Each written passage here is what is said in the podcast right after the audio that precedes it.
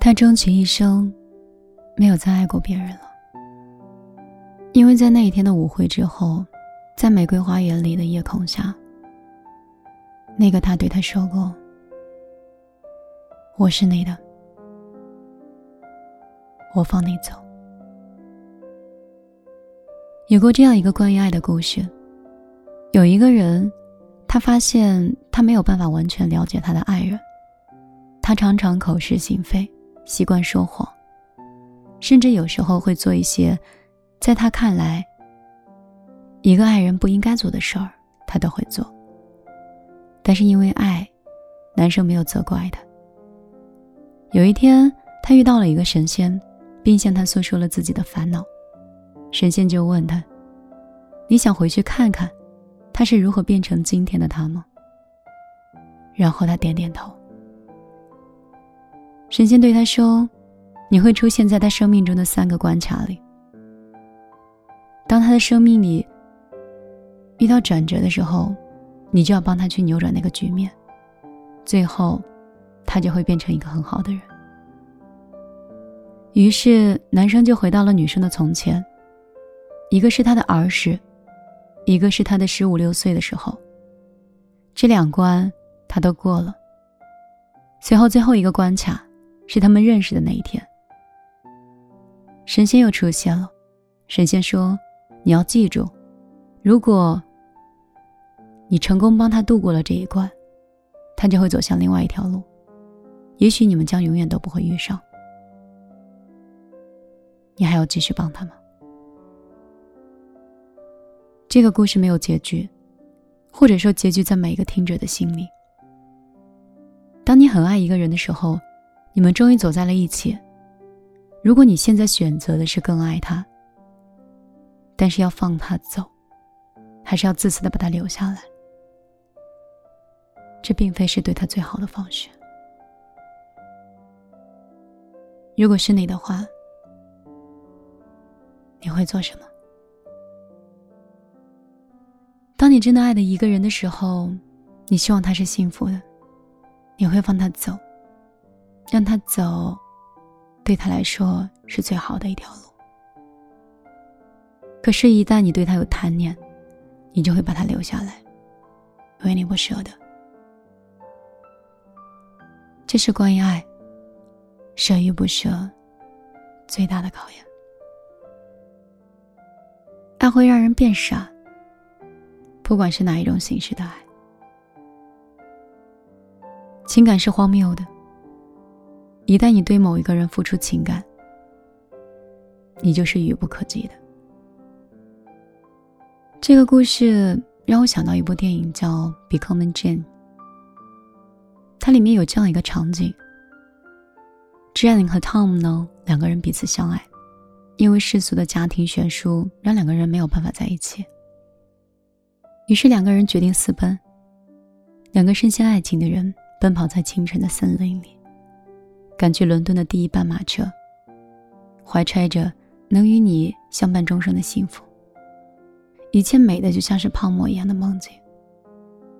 可是，在途中，Jane 得知汤姆背负着沉重的家庭负担，有很多姐妹需要他去供养。如果他今天私奔了，他和他的亲人将一无所有，并且他会背负无数的压力和自责。如果他的爱情足以毁灭他的人生和他的家庭，他宁愿不要了。于是他离开了，Tom，坐了回程的马车。最后，汤姆成了一个大法官，功成名就，有一个融洽的家庭。而 Jane 成了小说《傲慢与偏见》的作者，简·奥斯汀，终生未嫁，孤独一生。而在他的每一本小说里，都是大团圆的美满结局。有时候，爱情像是一朵含羞的花，需要时间去绽放，要需要经过时间的考验。爱情还有理智，永远都是对立的敌人。我们终其一生都在追求什么是爱，在寻求中，有时候会将自己迷失，陷入一个无法走出去的迷宫；有时候也会偏执的扭曲了爱的模样，卡在自己的执念里。常常有朋友抱怨我说，数了无数人的缺点，也知道对方的一无是处，渣到极致。可是抱怨完以后，朋友却说，他那么渣，为什么我会那么难受？这么喜欢的，还有朋友说，我们七年的感情了，最终还是分手了。追到现在，还在想挽回的。我哭过，跪过，可一切对他来说都没有用。我从来都没有那么痛过。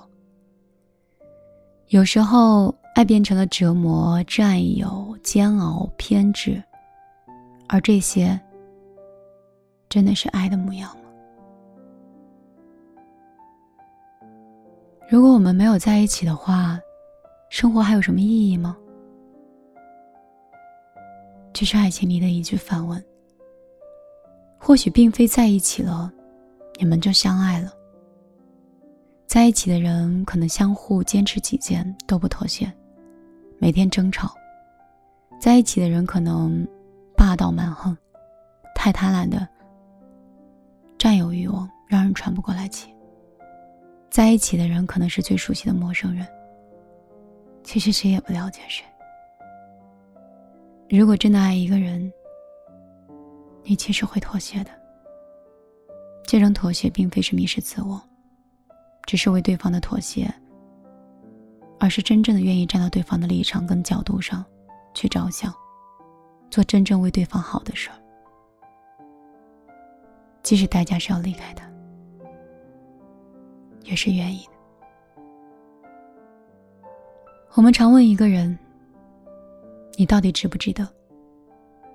可是爱，不就是不问值不值得的吗？如果你真的可以单纯的喜欢某一个人，没有束缚，没有纠缠，也没有占有，看成一件很简单的事儿，那该多好呢？如果你能一颗。纯粹的心对待一个人，那一定也会有一颗纯粹的心回应你。一切上天都看在眼里，他怎么会舍得让这样的你不幸福呢？所以，我爱你，我想放你走。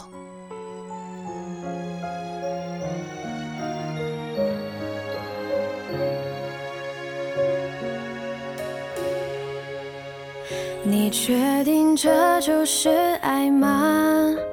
真的爱我吗？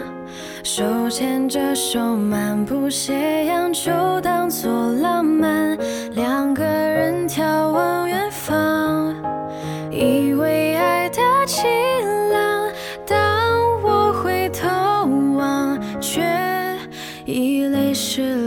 眼眶。当夕阳变。成星光，当爱情换了方向，你一如果忘对爱太紧张，但未来又会怎样？未知的明天总让我彷徨，谁给我力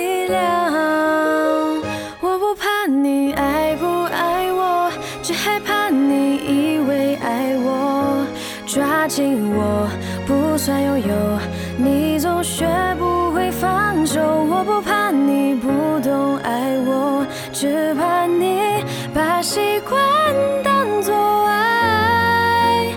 你猜不透我要什么。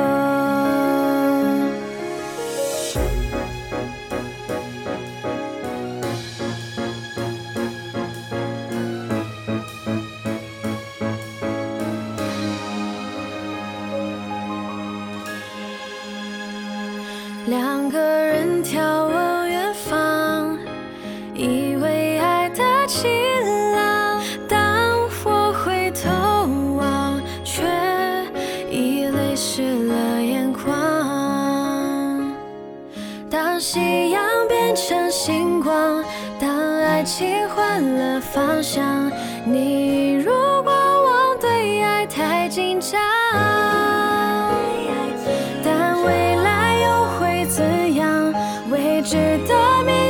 总让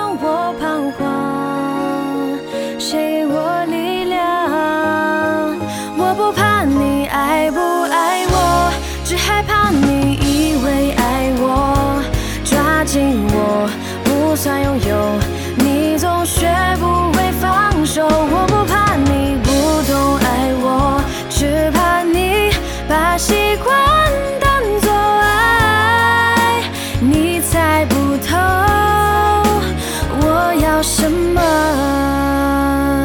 我不怕你爱不爱我只害怕你以为爱我。